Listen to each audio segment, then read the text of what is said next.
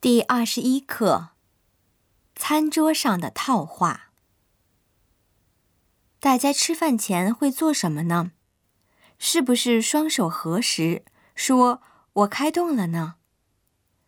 吃完饭则会说“多谢款待”。在日本，这是连小朋友都知道的餐桌习惯。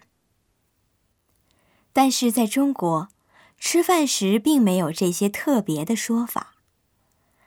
几个人聚餐，菜上齐了，就很自然的各自吃起来。吃完后就自然的结束。